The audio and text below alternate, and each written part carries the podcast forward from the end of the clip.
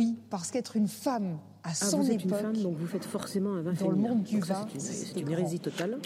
Coup de canon. Coup de canon. Coup de canon. Canon. Coup de canon. Coup de canon. Coup de canon. Canon. Coup de canon. On va boire un canon. On va boire un canon Il va y avoir du hé Un canon, c'est un coup de vin rouge. J'avais bien compris. Le mot revient souvent dans votre langage. La femme est très investie non seulement dans la production, mais également dans la consommation des vins. Le vin est une grande fierté pour nous les Français. Oser faire ce que je fais, c'est pas difficile. Allez, en place.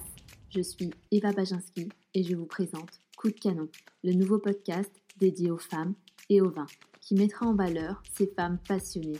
Oui, parce qu'une femme avec un verre à la main, ça, c'est canon. Bienvenue dans ce nouvel épisode de Coup de canon. Un épisode placé sous le signe de la rentrée, avec les vendanges qui ont commencé, et c'est avec honneur que je reçois aujourd'hui Valentine Fesselet, une œnologue et maître de chai qui travaille aujourd'hui pour un domaine prestigieux à Châteauneuf-du-Pape, le domaine de Christia. Une histoire de vin, de vigne, racontée par une femme passionnée et passionnante. Alors, restez avec nous, ça arrive maintenant dans Coup de canon. Bonsoir Valentine, merci euh, beaucoup d'être notre nouvelle euh, invitée de, de cette rentrée. Euh, donc euh, voilà, si on, fait un peu ton portrait, euh, toi Valentine, tu es œnologue et maître de chai pour le domaine de Christia, un domaine réputé à Châteauneuf-du-Pape, qui je crois savoir est de 42 hectares et certifié en bio. Tu es également ingénieur diplômé de l'école de Changin en Suisse. Et j'avais envie en fait de proposer pour cette interview de rentrée une interview racontée par une œnologue sur le vin et la place des femmes. Euh, donc dans un premier temps, est-ce que tu pourrais déjà nous dresser ton portrait, retracer un peu ton parcours, comment t'es venue cette envie de, travailler dans le vin? Et comment en es-tu arrivé là aujourd'hui? Oui, alors tout à fait. Bonjour à tous. Donc, euh, c'est très bien décrit. Euh, donc, j'ai commencé dans le milieu du vin grâce à mon papa, en, très jeune parce que j'avais 14 ou 15 ans peut-être. D'accord. Euh, parce que mon papa, il sélectionnait tous les, euh, tous les vins des supermarchés euh, au niveau Super U et au niveau national. Donc, il était complètement passionné par ce, par ce milieu, par ce produit, et puis, et passionnant, il a tout appris tout seul. Et en fait, il m'a passé tout simplement son, son envie et son amour pour le produit. Et c'est comme ça que j'ai commencé à déguster, à découvrir bah, les régions, les vins, etc. Du coup, je voulais en faire mon métier assez rapidement, mais plutôt dans le commerce du vin.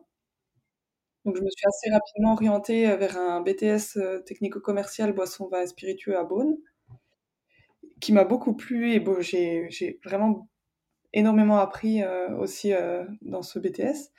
Et puis, lors d'un stage en Alsace, euh, j'ai adoré la partie technique en cave. Et donc là, je me suis dit, mais en fait, pourquoi j'irais pas plutôt dans la partie production? Et donc là, j'ai fait un BTS Vitiono euh, par alternance, pareil à la, à la Viti de Beaune. Et dans ce cas-là, j'ai fait euh, mon apprentissage au domaine de la bougerie. D'accord. Et euh, là, ça a été vraiment la révélation pour moi. C'est exactement ce que je voulais faire. Donc on, on peut parler d'une passion et pas vraiment. Ah oui, ouais. là, euh, complètement, ouais.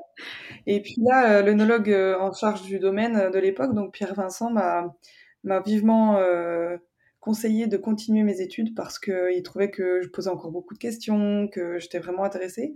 Il m'a dit, mais pourquoi en fait tu continues pas? C'est dommage que tu t'arrêtes là, etc. T'es jeune.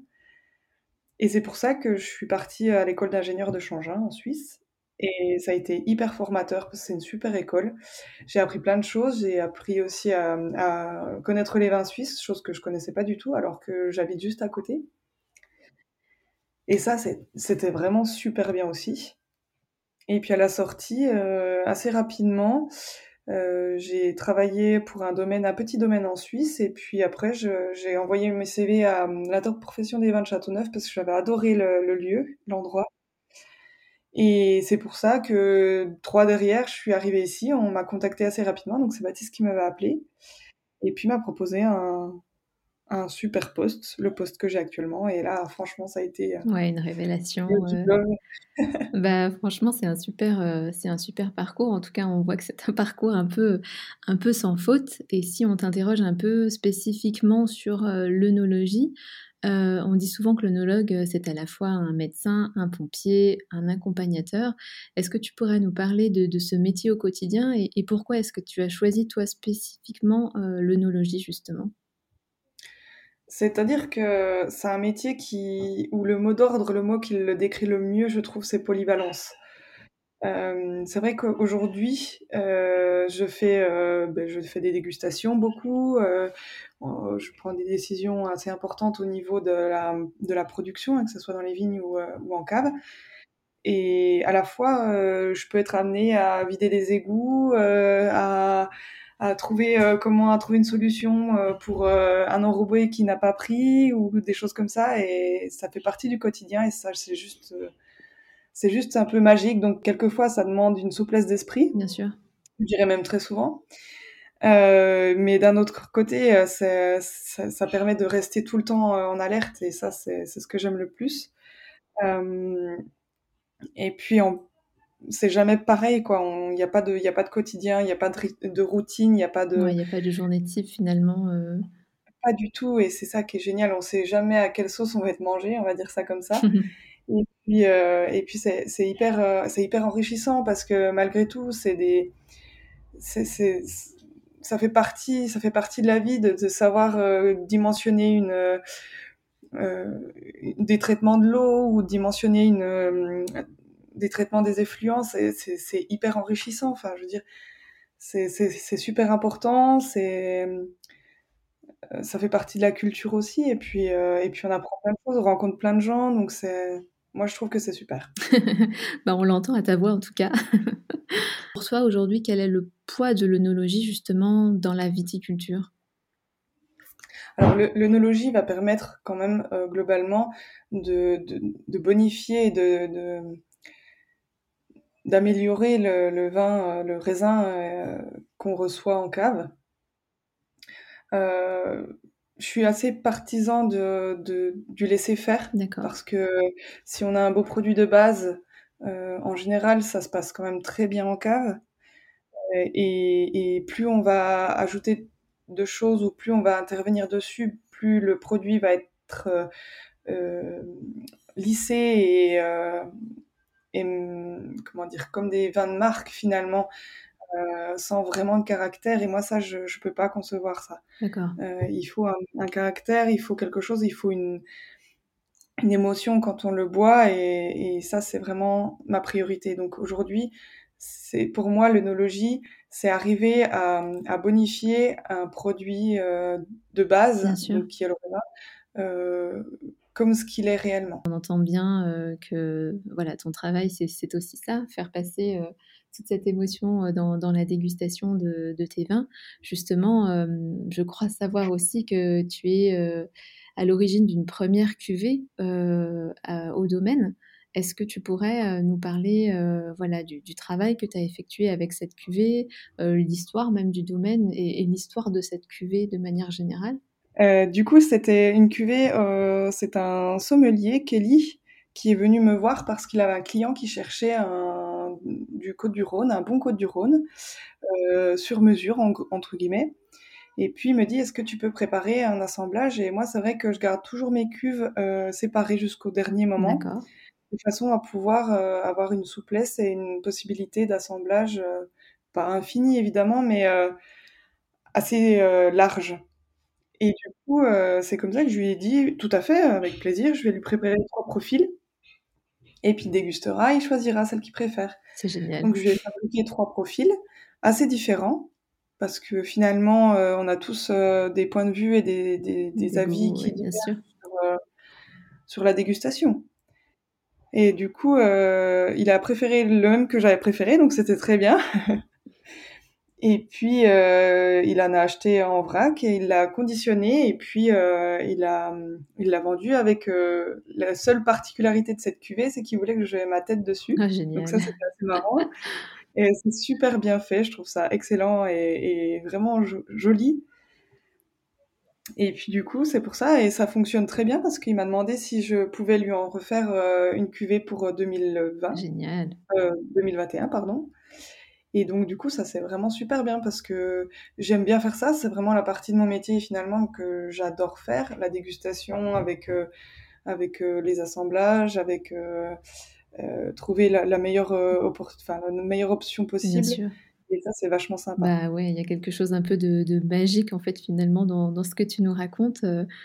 Clairement. Et, et, du coup, est-ce qu'on peut, est-ce qu'on peut la goûter cette cuvée aujourd'hui? Oui, il faut commander sur le site Madivin. D'accord, ok. Alors ça, on, on, se le note dans un coin de notre tête. Euh, et si tu peux nous parler un peu plus précisément euh, du domaine de Christia, euh, il est aujourd'hui en bio, il est certifié bio, c'est ça? Tout à fait. Oui, et, depuis 2008. D'accord. Et, et, concernant ta perception, voilà, par rapport à la question du bio et même de la biodynamie, la place de ces pratiques aujourd'hui, est-ce que tu as une opinion sur, sur ce travail-là? Alors oui, tout à fait. En fait, c'est un domaine qui est depuis euh, 2008 en bio. Et donc, euh, c'est déjà, déjà un grand pas parce que ça fait quand même un petit moment. Donc maintenant, les, les, les traitements sont, sont bien maîtrisés. Et puis, euh, petit à petit, euh, depuis que je suis là, moi, j'aime bien euh, faire ajouter quelques traitements biodynamiques. Donc, bien sûr, on ne souscrira pas à, une, à un label. maintenant, pour nous, personnellement, on voit aussi l'effet des, des, tisanes en début de saison et puis euh, des apports euh, au niveau euh, des sols, donc de bactéries, etc. Bien sûr. Et ça, c'est vraiment sympa. C'est un travail que j'adore faire parce que pour moi, c'est un travail qui va être, qui va être clé dans l'avenir, c'est-à-dire euh, renouveler, enfin redynamiser les sols, euh, essayer de, de, rendre la plante plus robuste aussi, un peu comme, du, comme une thérapie de fond finalement à base de plantes. Et, euh, et, ça, je trouve que c'est l'avenir, c'est hyper important. Et puis même pour nous, je veux dire, euh, quand on a des, des tomates dans notre jardin, euh, on va pas aller mettre n'importe quel produit dessus. Oui, c'est sûr. Donc c'est vraiment super important de, de pouvoir se cultiver là-dessus et puis de, de, cultiver comme ça. Mmh, bien sûr. Non, mais en plus, on entend de plus en plus ces pratiques euh, voilà, se, se, démocratiser. Euh, donc j'imagine que pour toi, voilà, faire en plus de ça une cuvée et puis savoir... Hyper il euh, y a quand même euh, les, plus, les plus grands domaines euh, sont en bio, biodynamie. Il y, a, y, a, une raison, de, et depuis des années, et, et, c'est, et on voit l'effet. Enfin, leurs vignes, elles sont, elles sont vraiment très jolies. je vois bien le Rayas, qui est notre voisin de parcelle, c'est impressionnant, il faut aller voir. Quand on passe dans la région, c'est incontournable d'aller voir une parcelle de Rayas. Parce que c'est beau, parce que c'est bien tenu, parce que c'est top. C'est un exemple qu'il faut suivre. Bien sûr. C'est vrai qu'on a toujours, euh, enfin, on, a souvent une, pas une mauvaise image, mais en tout cas une, image un peu péjorative des fois des, vins bio ou même euh, de la biodynamie parce qu'on ne sait pas vraiment finalement euh, ce que c'est au final. Et c'est vrai que voilà, la façon dont, tu en parles, aujourd'hui on sait que c'est l'avenir et que c'est vraiment très important pour, pour l'avenir du, du, vin en fait de manière générale. Euh, si on, s'intéresse un peu plus maintenant aux produits, euh, aux produits finis, j'aime beaucoup euh, interviewer voilà mes invités sur, sur des sujets un peu, un peu forts de, société. c'est vrai que toi, en tant qu'œnologue, tu dois déguster pas mal, pas mal de vins.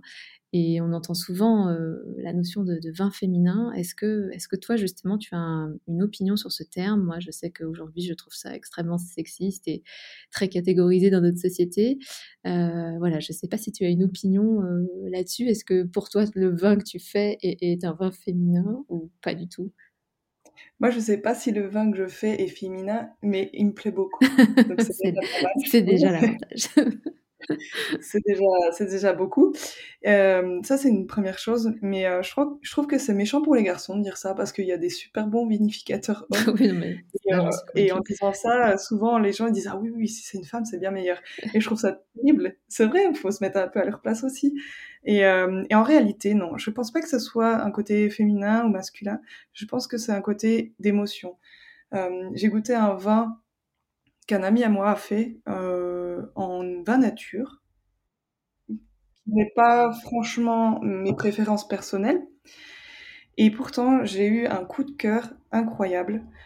Ce vin, il était extraordinaire. C'était une Syrah suisse. Euh, qui n'est pas commercialisée encore, désolée. Mince. euh, et c'était vraiment très bon, très fin, très élégant. Et lui, c'est quelqu'un d'hyper de, de, euh, dans l'émotion, d'hyper euh, sensible, d'hyper. Euh, d'hyper adorable et je trouve qu'il le faisait passer dans son vin. Et fondamentalement, je pense sincèrement que plus on est dans cette, dans cette idée-là, dans, dans notre vie, dans notre façon de faire, dans nos, nos façons de travailler, déjà ça passe vachement mieux avec les autres. Et puis ça passe vachement mieux avec le vin aussi. Et je pense que ça, ça joue beaucoup. Et je suis plus dans l'optique de dire que je fais du vin de cœur avec mon cœur, plutôt que de dire je fais du vin plus féminin que masculin. Mmh, c'est très beau. Parce que là, l'émotion que j'ai eue, c'était avec un vin qui a été fait par un mec et, et c'était extraordinaire. Donc, euh, et, et, l'autre jour encore, j'ai bu une Grange des Pères, franchement, c'était oui, bah, Grange des Pères, euh, c'est super. Juste devant un silex de chez Dagno, et, c'est des garçons qui l'ont fait, et il y a une émotion euh, incroyable.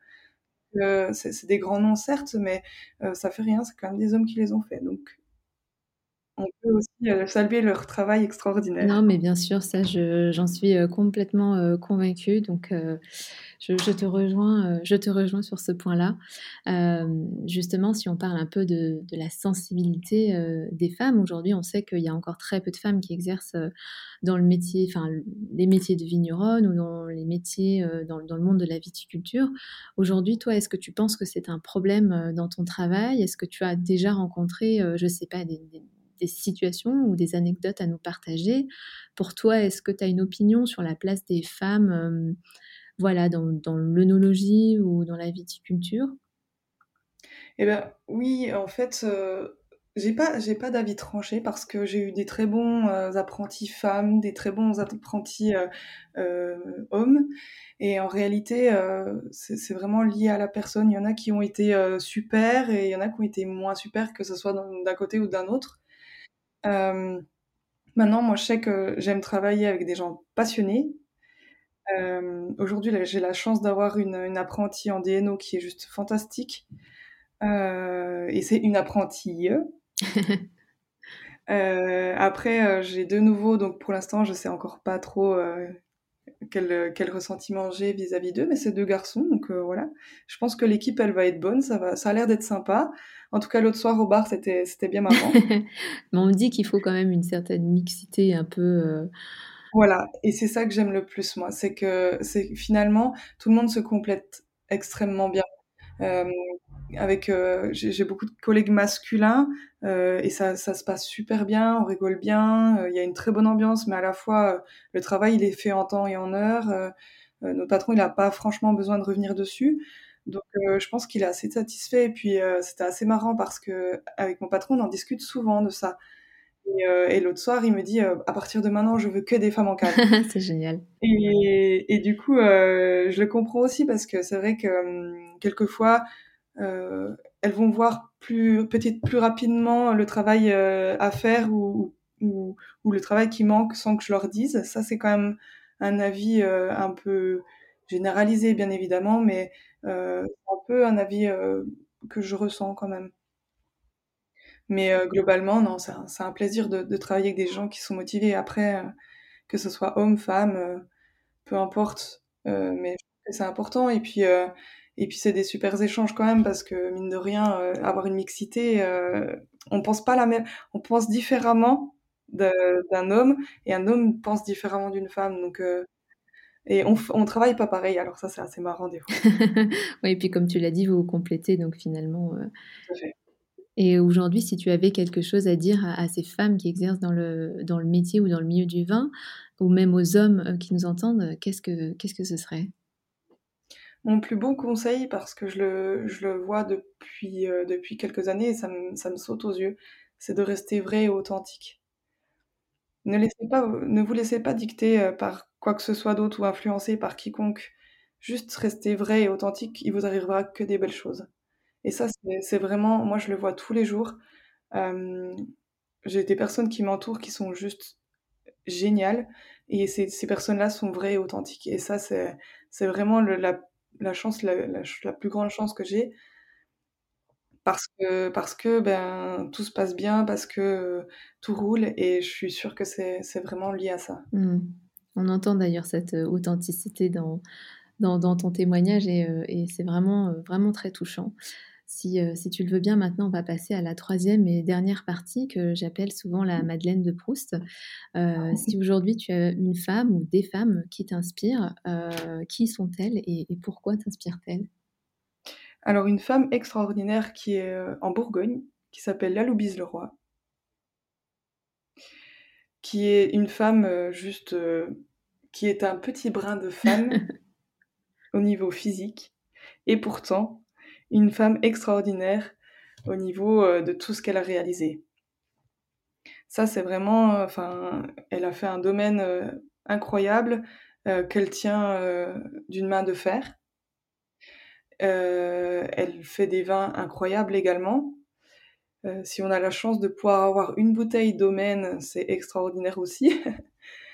Euh, ces vignes, c'est juste incroyable. D'ailleurs, quand on passe en hiver, on les reconnaît toutes parce qu'elles ne rognent pas. Elle, euh, elle va attacher toutes ces, tous ces apex euh, au dernier fil palisseur. Et, euh, et c'est assez incroyable parce que moi, je, je salue celui qui va aller tirer les bois. et, et elle fait, enfin, elle a réalisé quelque chose de vraiment très impressionnant. Et ça, ça fait partie des, des personnes que je, que j'admire et que, clairement oui. Et puis, euh, elle est toujours dans ses vignes. Enfin, c'est, c'est incroyable, quoi. C'est, elle, elle est encore vachement présente et, et voilà, c'est, c'est juste fabuleux, quoi. Et là, euh, 80 quelques années, hein, je crois. Donc c'est assez, c'est assez incroyable. Je note. L'endroit où tu préfères être au domaine? Euh, dans la cave à barrique. Oui, bon alors ça, c'était une réponse sûrement logique. Un ou plusieurs vins coup de cœur que tu pourrais nous partager, ou bien une cuvée favorite Euh, le dernier vin blanc, énorme coup de cœur que j'ai eu, c'est le second vin en blanc de la mission Aubryon. J'étais enceinte, je suis allée visiter euh, Aubryon et la mission Aubryon euh, avec mon patron. Et donc c'était déjà un moment juste fabuleux. Et euh, quand on a mis le verre au nez, on s'est regardé, on a fait waouh, mais rien de plus. Et, et franchement, c'est vraiment incroyable. Ça, c'était une sacrée, euh, c'est un sacré coup de cœur. Alors je note pour la prochaine euh, fiche dégustation un accord euh, inédit que tu pourrais nous partager. Un whisky des Hailey de 18 ans d'âge avec un gâteau au chocolat. Hmm, génial. Je connais euh, plusieurs personnes à qui euh, cet accord va, plaire, je note aussi. Et si euh, à chaud, euh, comme ça, je te dis coup de canon, ça t'évoque quoi pour toi? Ça m'é- ça m'évoque les podcasts, ça m'évoque évidemment la, nouveauté par le biais d'Instagram. Instagram, même si c'est pas nouveau pour moi, ça l'est quand même parce que ça fait que six mois que je suis je suis dessus. Mais ça me plaît beaucoup. Euh, d'ailleurs, à 11h le matin, euh, ça me- ça m'ennuie un peu parce que quand Gueuleton euh, publie des photos et que j'ai très faim, c'est compliqué. Ouais, Et, et je trouve que je trouve que c'est vachement sympa parce que ça laisse la place au côté très féminin aussi. Parce que mine de rien, même si euh, même si on a une place privilégiée parce que les gens aiment le vin des femmes, mine de rien, on doit quand même faire notre place. Et ça, c'est un des conseils. euh, Il faut se, je veux pas dire se battre, mais il faut faire sa place et se et s'affirmer. Et donc, euh, coup de canon, en fait, ça m'évoque tout ça. Si, s'il y a encore quelques minutes, je peux aussi parler de mon super projet par rapport à l'alambic parce que Bien je suis aussi sûr. distillatrice. bien sûr, bien sûr, bien sûr, je t'en prie, vas-y. Tu peux faire passer tous les messages que tu veux. Ah, c'est cool, j'adore. Euh, ben, il y a récemment, euh, avec mon professeur de distillation de l'école de Changin, on a eu un projet qui est de s'associer pour euh, faire de la distillation à façon. Et on a trouvé un, un énorme alambic de 1920 qu'on est en train de retaper, qui est tout en cuivre, qui est magnifique, d'époque, et qu'on on- juste on le rénove, on, on va pas le changer. Et le but, c'est de faire euh, de la prestation à façon, mais quelque chose de vraiment sympa, donc euh, avec euh, éventuellement repas dans l'alambic, avec ex- explication de comment bien distiller, qu'est-ce qu'un bon alcool. Ah, c'est génial. En plus, il en reste très peu des, des vieux alambics comme ça. et c'est hyper bien parce qu'il y a des super domaines qui sont déjà intéressés, donc on va pouvoir échanger, on va pouvoir on va pouvoir s'enrichir de, de, plein de choses et, et ça c'est un projet qui est juste fou. Parce que fondamentalement j'ai pas du tout le temps de faire ça. Mais c'est pas grave parce que c'est ma passion aussi les alcools forts. Et donc du coup euh, ben voilà et donc on cherche aussi des partenariats avec euh, les domaines afin de faire de l'élevage et en fait de faire euh, bah, des whiskies avec des domaines qui ont éventuellement des comment ça s'appelle? Des sources d'eau Ah, et puis euh, on fait moitié-moitié donc euh, on leur fait leur whisky à, à façon et puis après nous on en, on en prend la moitié donc ça Mmh. c'est enfin, voilà ça va être euh, des super des super trucs quoi. Eh ben, écoute, on fait passer euh, le message aux domaines euh, qui sont intéressés. En tout cas, on, on a hâte de voir la suite, euh, la suite de ce joli projet. Parce que, encore Ah une oui fois, j'ai hâte aussi c'est sûr. ouais, bah écoute, euh, on a hâte. Ça fera peut-être euh, l'occasion d'une prochaine euh, interview sur le sujet. Eh ben, écoute, euh, merci beaucoup, euh, Valentine, pour cette interview. Merci à Valentine Fesley d'être venue faire parler le canon qui était en elle et d'être rentrée dans le coup. Si vous avez des remarques, des mots doux, surtout, n'hésitez pas, car j'adore ça. Allez, on se retrouve désormais sur Ocha, sur Apple Podcast, sur Spotify et sur notre site internet. Je vous dis à très bientôt pour un nouvel épisode de Coup de canon.